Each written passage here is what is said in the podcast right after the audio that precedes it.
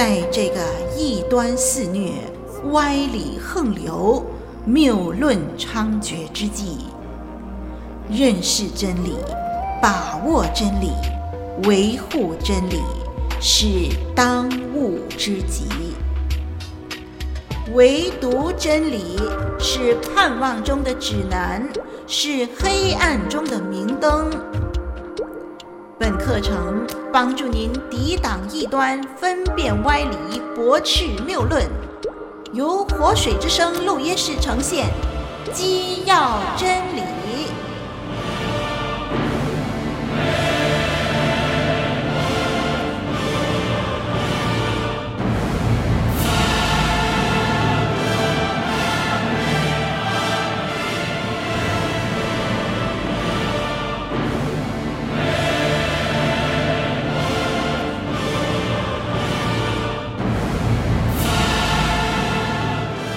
亲爱的听众朋友，您好，我是你的属灵伙伴林老师。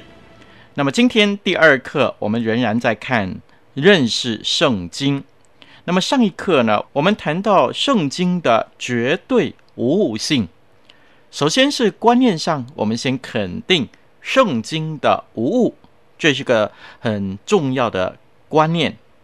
那么第二呢，我们就处理和调和。圣经有出入的经文，所以呢，我们在强调一件事情：我们切勿过于牵强的来解释某一段的经文。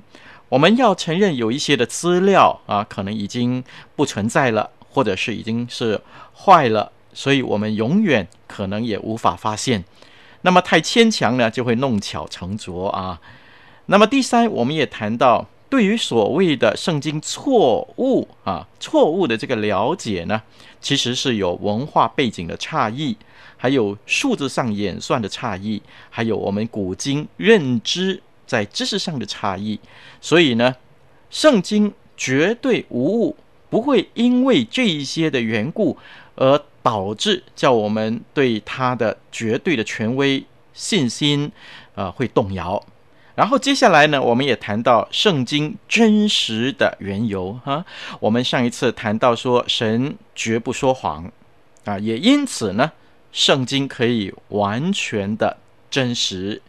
那么也因为这个样子，圣经就成为真理，就是真的与假的最终的定界。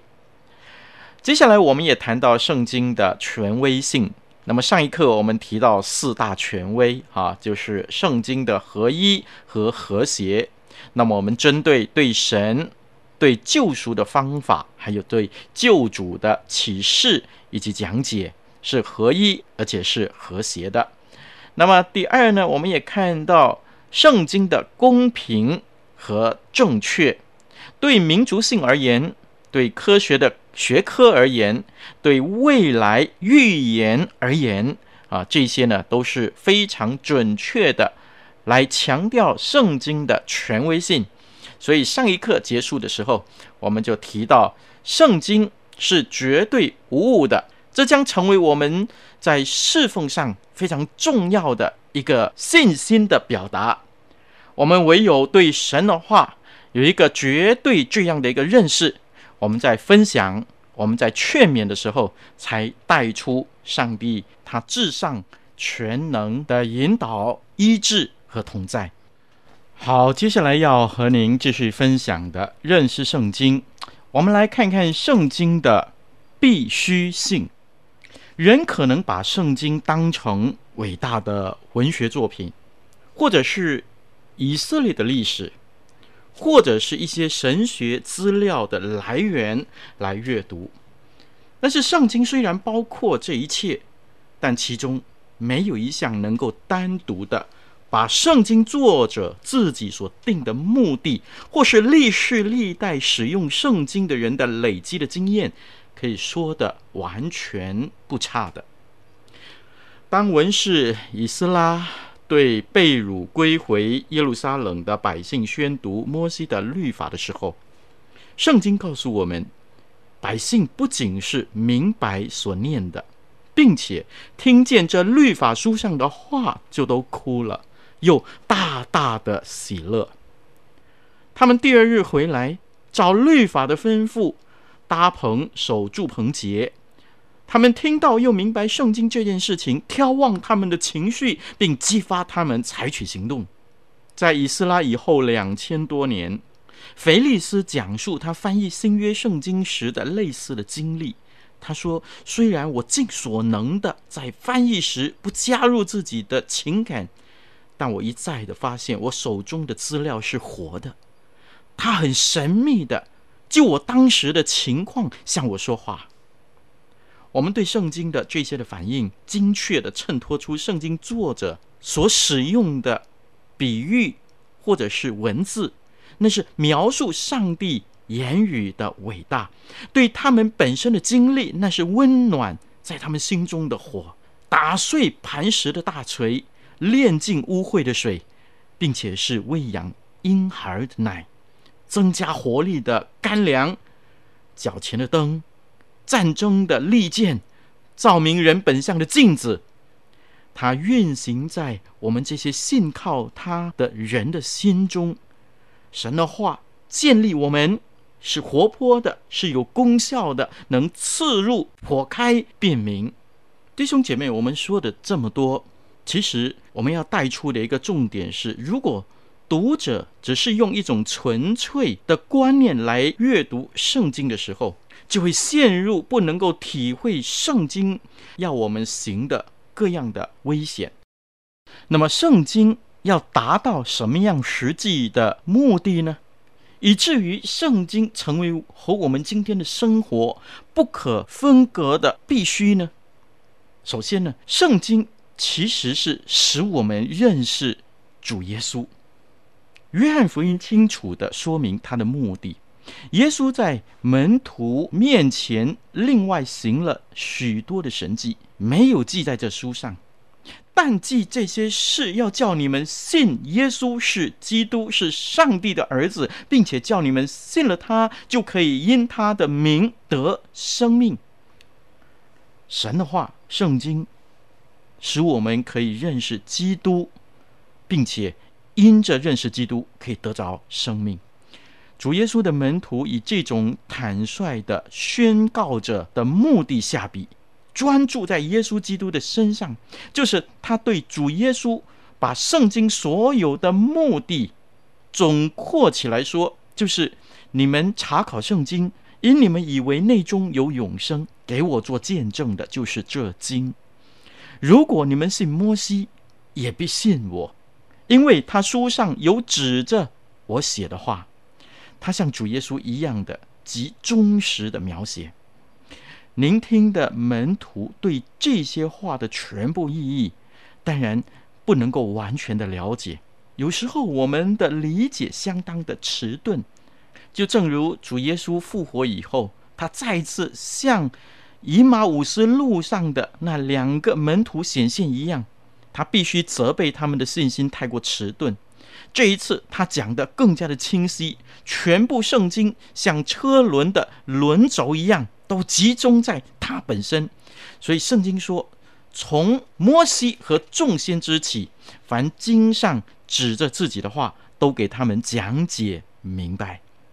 路加接着告诉我们，耶稣叫门徒特别注意旧约里论到他受死与复活的经文，那是对人悔改的激励。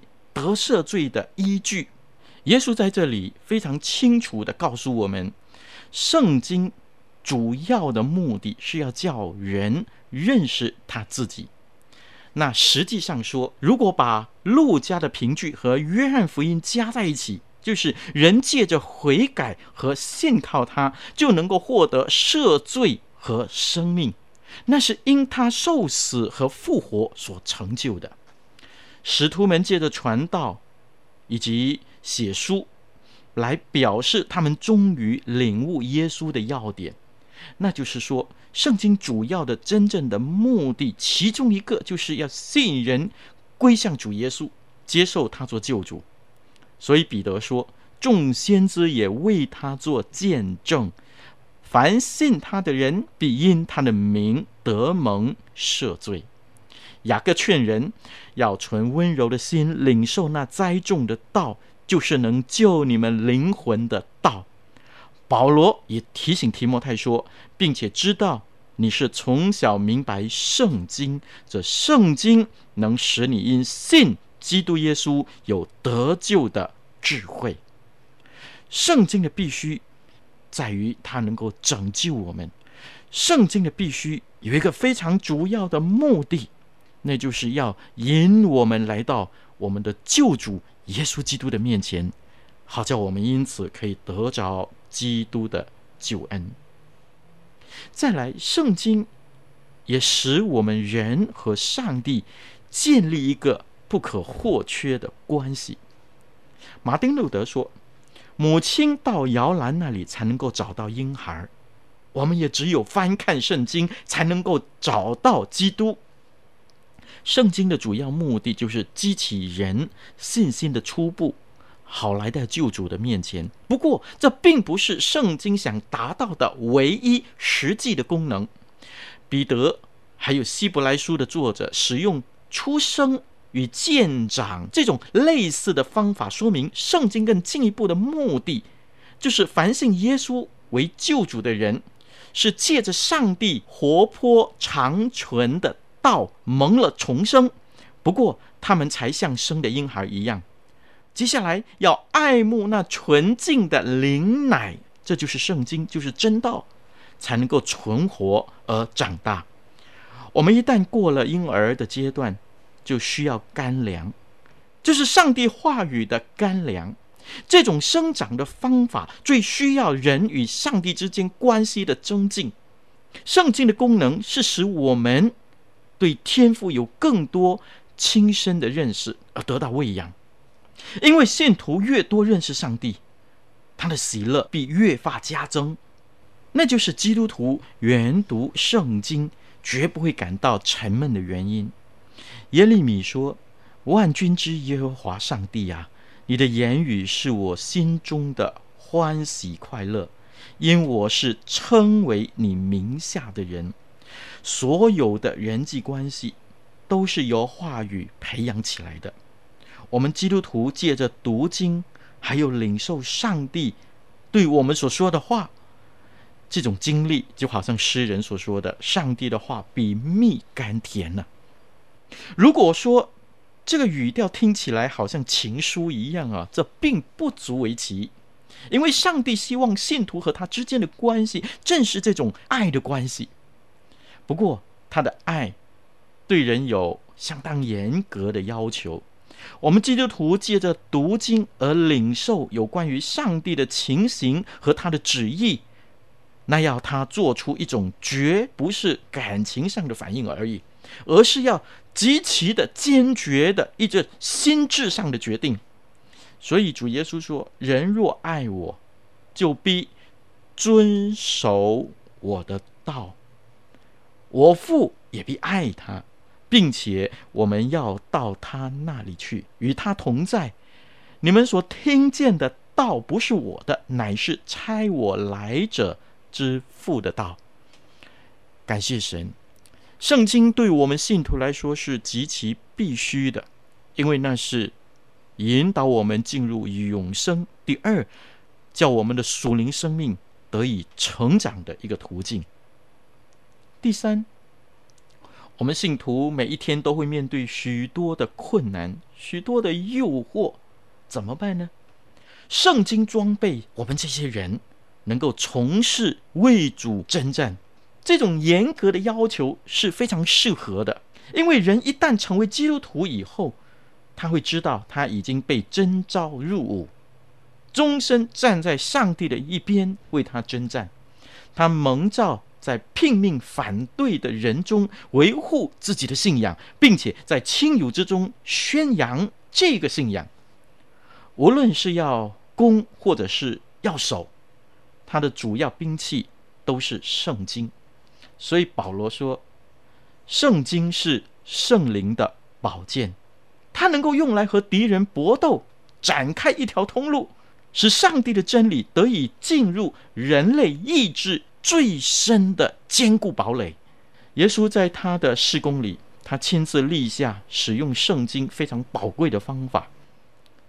当律法师发出诚恳的询问，想知道最大的诫命的时候，被他依据圣经所做的教训吸引而惊奇。在另外一方面，耶稣也击败假的教训，无论是向撒都该人与他争辩，或是那最大的仇敌在旷野试探他，对他做奸诈的献意，他都使用圣经的话得胜。圣经话语本身并没有魔术的力量，但是所有的话语都表达意志，意志藏在行动之后。上帝的话语是影响人的信念和行为的强大武器。耶稣用他自己的话和经上的话和仇敌征战，然后他差派门徒出去宣讲这两项的计划。所以，弟兄姐妹，我们对上帝的话语，我们一定要下功夫。如果我们对上帝的话一知半解，当我们面对许多的主义，我们马上就会哑口无言。如果我们对基督受死复活的意义模糊不清，我们就不要想领别人信耶稣。您说对不对呢？所以，保罗给提摩太的信里，保罗这样劝勉说。从前所交托你的善道，你要靠着那住在我们里面的圣灵，牢牢地守着。你在许多见证人面前听见我所教训的，也要交托那忠心能教导别人的人。圣经对我们的信仰生活来说是极其必须的。第四，圣经也引导我们人的行动。保罗在提摩太前书里已经叫他注意，同时要保守纯正的信仰以及美好的行为这两种标准的重要。打那美好的胜仗，包括长存信心和无亏的良心。这两项之中，不能够用一项代替另外一项。在美好的行为里，任何失败必然会使正确的信仰也失败。所以保罗说：“有人丢弃良心，就在真道上如同船破坏了一般。”这是圣经的主要提醒。在旧约时代，阿摩斯他就用这样的一个观点揭露了当时宗教的外表，指责当时的人。没有同等的行为。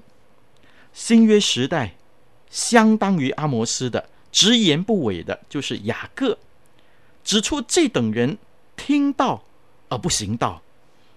耶稣在他的登山宝训的两种工程的比喻里，讲出了同一的论点。魔鬼一直在引诱基督徒放松对神纯全话语的遵守，但是圣经。既然给人防备假教训的策略，圣经也给了我们武器。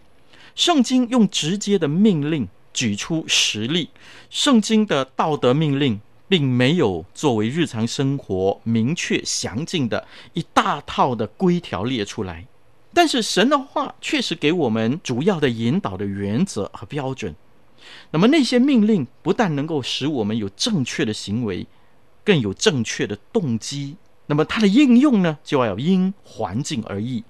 圣经解释良善是讨上帝喜悦的，所以有清洁的良心的基督徒是一心一意要讨上帝喜悦的人。我们已经看到圣经的功用，就是要培养人与上帝有这等完全的关系。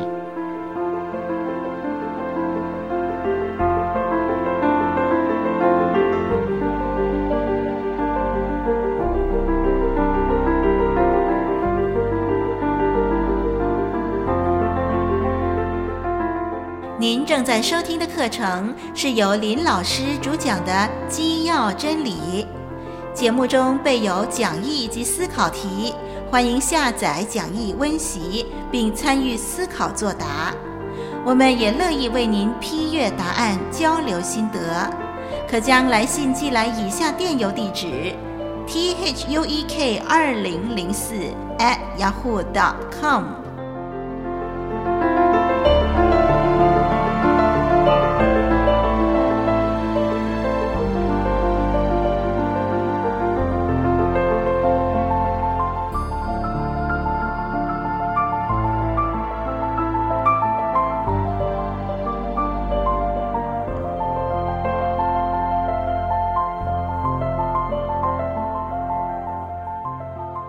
好，既然圣经对我们人是那么样的必须，那我们应该怎么样回应上帝给我们这宝贵的话语呢？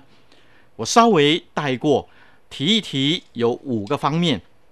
第一，要聆听。圣经多处告诉我们说，有耳可听的就应当听。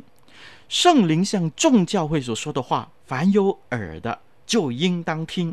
罗马书说。可见信道是从听道来的，听道是从基督的话来的，所以我们要聆听。但是单单听道是不够的，我们还要阅读。圣经说，我们要与宣读、劝勉、教导、为念，只等到基督再来。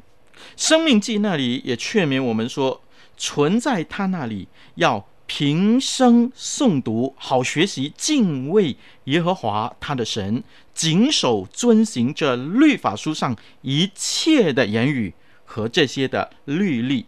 启示录更应许说，念这书上预言的和那些听见又遵守其中所记载的，都是有福的，因为日期近了。我们要听，我们要阅读。第三，我们要查考。我们看见历世历代守住神道的人，都是知道怎么样查考圣经的人。初期教会面对许多的压力，但是在使徒行传十七章十一节那里说，这地方的人咸于铁萨罗尼迦的人，甘心领受这道，天天查考圣经，要晓得这道是与不是。第四，我们还要背诵。为什么要背诵呢？圣经说：“你们要将我的话存在心里，留在意中，系在手上为记号，戴在额上为经文。”圣经说：“我将你的话藏在心里，免得我得罪你。”还有许许多多的经文告诉我们说，我们要背读经文，把经文留在我们的心中，成为我们永远的力量。第五。我们还要默想，什么是默想呢？默想不是把你的思想放在一个半清醒的昏迷状态中，不是的，而是将你的思维集中来思想一个主题。有一本圣经字典用光的反射来比喻这个默想，我觉得很有意思。他说，默想就好像消化。或者好像光射进一块的三棱镜，然后将不同的光线分开来。我们看光的时候是白色的，但是透过三棱镜呢，我们就会发现是有七种的颜色的。所以我们要默想上帝的话，上帝的话对我们来说是那么样的重要，那么样的必须。因此，我们要谨慎来读神的话，要聆听。要阅读，要查考，要背诵，还要默想。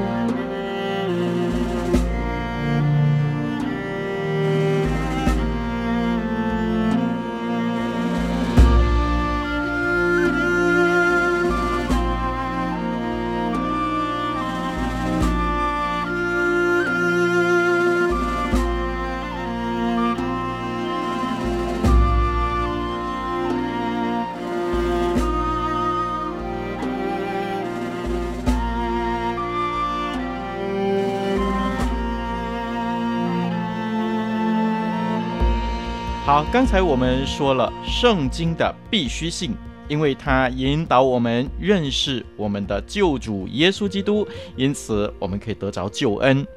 它也使我们和神建立一个密切的关系，使我们能够成长，使我们能够成熟。圣经也装备我们来为上帝而活，攻破敌人的堡垒。因此。我们要努力的来读上帝的话。最后，我们也看见圣经引导我们的行动。我们要一心一意的讨上帝的喜悦，行完全圣经的教导。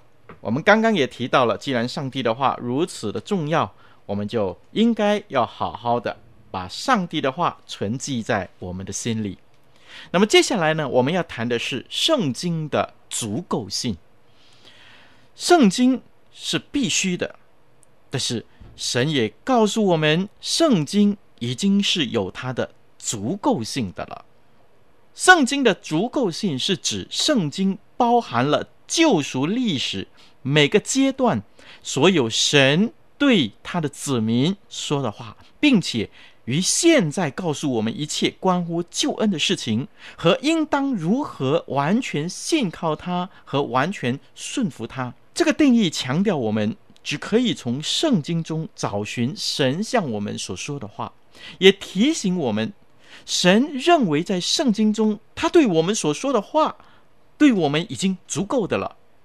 我们也应当因他赐给我们的伟大的启示而感到欢欣和满足才对。支持和说明这个教义的重要的经文，我们可以看保罗对提梅太他所说的话。他说，并且知道你从小明白圣经。这圣经能使你因信基督耶稣有得救的智慧。往后的经文也提到，圣经都是上帝所默示的啊。这段经文我们都了解了，这表明圣经的话语足以叫我们得救，令我们有得救的智慧。所以呢，有几方面我们要来一起探讨。第一，圣经鼓励我们在圣经的里头。寻找答案，在我们尝试明白神要求我们对特定教义问题的想法，或者是在特定处境中的做法的时候，圣经的足够性应该能够鼓励我们，因为神期望我们所知的一切都已经记录在圣经中。这并不表示圣经会回答我们所有提出来的问题，因为隐秘的事是属神的。是属耶和华的，《生命记》二十九章二十九节就这样提醒我们。那么，而是当我们面对一个基督徒生命真正重要的问题的时候，我们可以蛮有信心研读圣经，因为知道神会在其中引导我们。不过，当然有些时候我们会发现圣经并没有直接的解答我们的问题，比如说。我们要从圣经寻找主日崇拜的敬拜的次序，又或是啊祷告的时候跪下的好呢，还是站起来比较好？或是在一天之中哪个时间啊吃饭比较好？等等这些的课题，在那些的情况下，我们可以推论神并没有规定我们对这些问题的想法或者是做法，但是在很多其他的情况中，我们都会从神。直接得到清楚的指引，以预备我们行各样的善事。而实际上，当我们在寻求的时候，神也透过在我们心中所动的善功，成就他自己的工作。又比如说，在敬拜的次序中，在祷告中，在用膳中，我们都得到我们所需要的恩典和力量。所以，圣经鼓励我们在圣经中寻找答案。第二，我们不可以在圣经上有所加添。圣经的足够性提醒我们，不要在圣经以外有所加添，以及我们不应该看别的著作和圣经具有同等的价值。今天有许多写书的神的仆人。但是我们不应当把他们的著作如同圣经般来看待。几乎所有的异端和异教都违反了这个原则。比如说，摩门教宣称相信圣经，但也宣称摩门经具有神的权威。基督教科学会同样宣称相信圣经，但实际上呢，却把玛丽艾蒂所写的。开启圣经的钥匙，科学与健康，奉为与圣经同等，甚至高过圣经的权威。神已经吩咐，不可以在他的话语之上有所加添，或所有所减少。所以，我们不应该以为可以在这些著作中找到神额外对我们所说的话。纵使在教会内，也有人犯上同样的错误。有些人有时充满信心地强调一些关于神或者是天堂的新的看法，却并非基于圣经，乃是基于自己的猜测或者所谓死而复生的啊亲身的经历等等。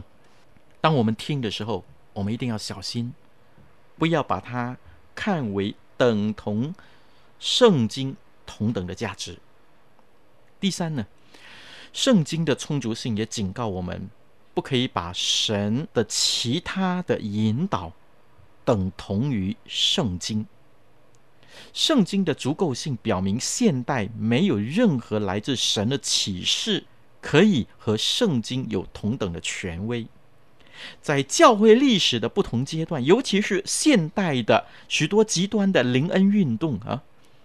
都有人宣称，神为了教会的好处，透过他们赐下一些很特别的启示，甚至是非灵恩派的教会里面，也有人经常说神这样、神那样的引导，或者是带领他们。然而，我们要衡量这种的宣称，我们必须小心，我们永不可以，不论是理论上或者实际上，把这些的人称的启示。看为与圣经同等，我们必须坚信，神没有要求我们相信任何关于他自己或他在这个世界的作为，是只包含在这等启示中，而圣经却没有记载的。我们也要坚持，神不会透过这种的途径，叫我们遵从任何圣经没有提到的道德法则。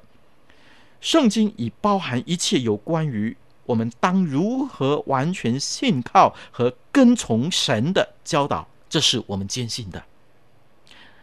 第一，我们当在圣经中找答案；第二，不可以有任何的加添或减少；第三，不可以看其他上帝的特别的引导等同圣经的权威；第四，圣经的足够性。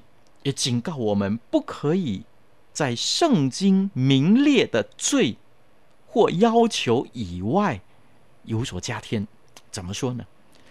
论到我们基督徒的生活，圣经的足够性提醒我们，圣经没有明显或暗示禁止的，并不是罪，不要乱加添和减少。行在上帝的律法中，即是行为完全。所以，我们不要在圣经没有进一步说明禁止的一些的事情上有所加添。有时候，我们对个别信徒而言，某一些行为是错的，但是却不绝对。比如说，林老师就听说有喝咖啡或者是喝可口可乐是错的，是犯罪的；看电影是犯罪的；化妆打扮是犯罪的，等等。除非圣经有具体教导。或者普遍原则禁止每个时代所有信徒做这些事，或任何其他的事，否则我们便必须承认这些事情本身并非罪，而且神没有全然禁戒他的子民做这些事情。有许许多多的基督徒花上。许多的时间在圣经以外寻找神的旨意，却仍然不能够肯定是否已经找着了。如果他们明白到这个伟大的真理，就是圣经的足够性，一定能够带来生命极大的喜乐和平安。相反的，坚信圣经足够性的基督徒，应该开始积极的在圣经中寻找上帝的旨意。我们应该热切、恒常的越来越遵从神，认识基督徒生命中真正的自由和平安，我们便能够像诗人所颂唱的一样：“我要常守你的律法，直到永永远远。我要自由而行，因我素来考究你的训词。爱你律法的人有大平安。”什么都不能使我们绊脚，这就是诗人在诗篇一百一十九篇伟大的宣告。好，最后，圣经的足够性鼓励我们满足于圣经。圣经的足够性提醒我们在教义和道德的教导上，应该强调圣经所强调的，以及满足于神在圣经所告诉我们的。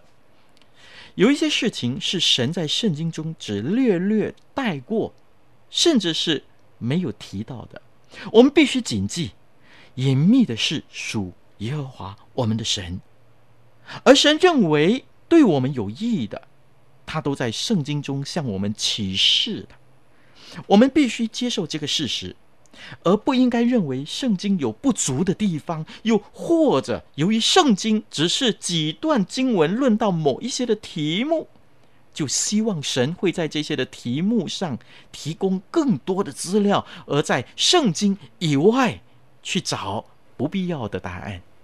我想，今天我们福音派的教会。彼此分野，成为不同宗派的教义，问题几乎都有一个共同点，那就是那些问题都是圣经很少强调的，所以在解答的时候呢，都必须很有技巧的做出推论，而不是直接的凭着借圣经就斩钉截铁的名言。比如说，长久以来使宗派分歧的问题包括。何谓正当的教会管制？在圣餐中，基督临在的确实性质；又比如，基督再来的事件的次序是前千禧年，还是后千禧年，还是无千禧年？我们不应说这些问题不重要。林老师觉得这些问题都很重要，但是圣经没有解答这些问题。圣经较少直接强调这些的题目，但是宗派的领袖常常却耗尽心力维护这些次要的教导，导致各宗派分歧。林老师觉得这既是讽刺又是可悲的。他们如此不遗余力，真的出于希望带来教会有一致的理解，又或者是在某一些程度上。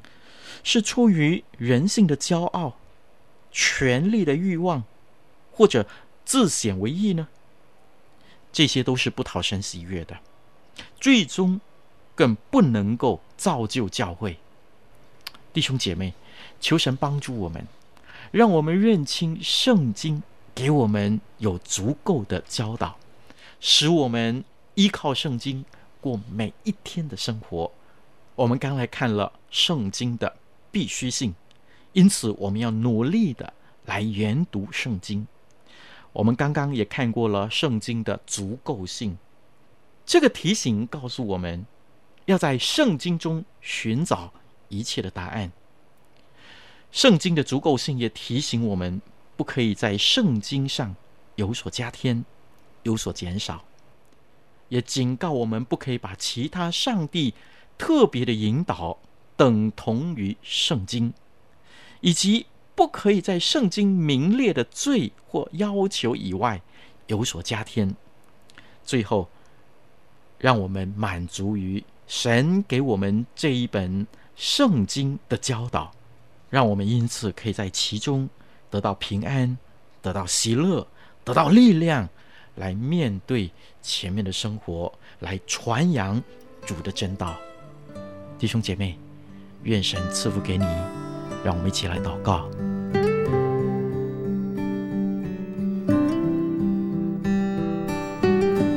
亲爱的天父，我们感谢你，因为若不是透过你自己亲自的启示，我们就不能够认识你，我们就没有救恩，我们的属灵生命就何等的贫乏。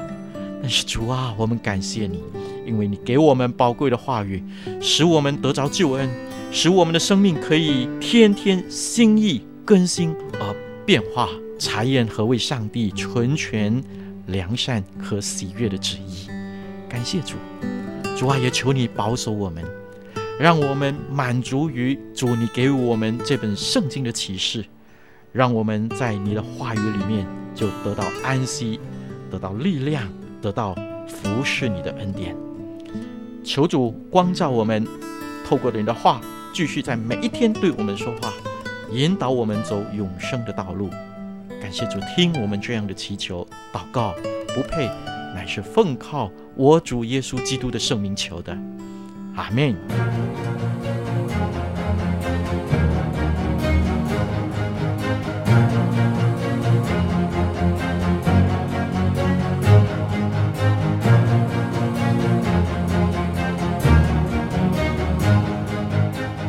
谢您收听《基要真理》，欢迎介绍更多朋友收听以上课程。我们的网址是 www.dot.livingwaterstudio 点 net，以及 www.dot.voiceoflw 点 org。愿我们都穿戴神所赐的全副军装，抵挡魔鬼的诡计。愿神祝福你在真理上扎根成长，荣神益人。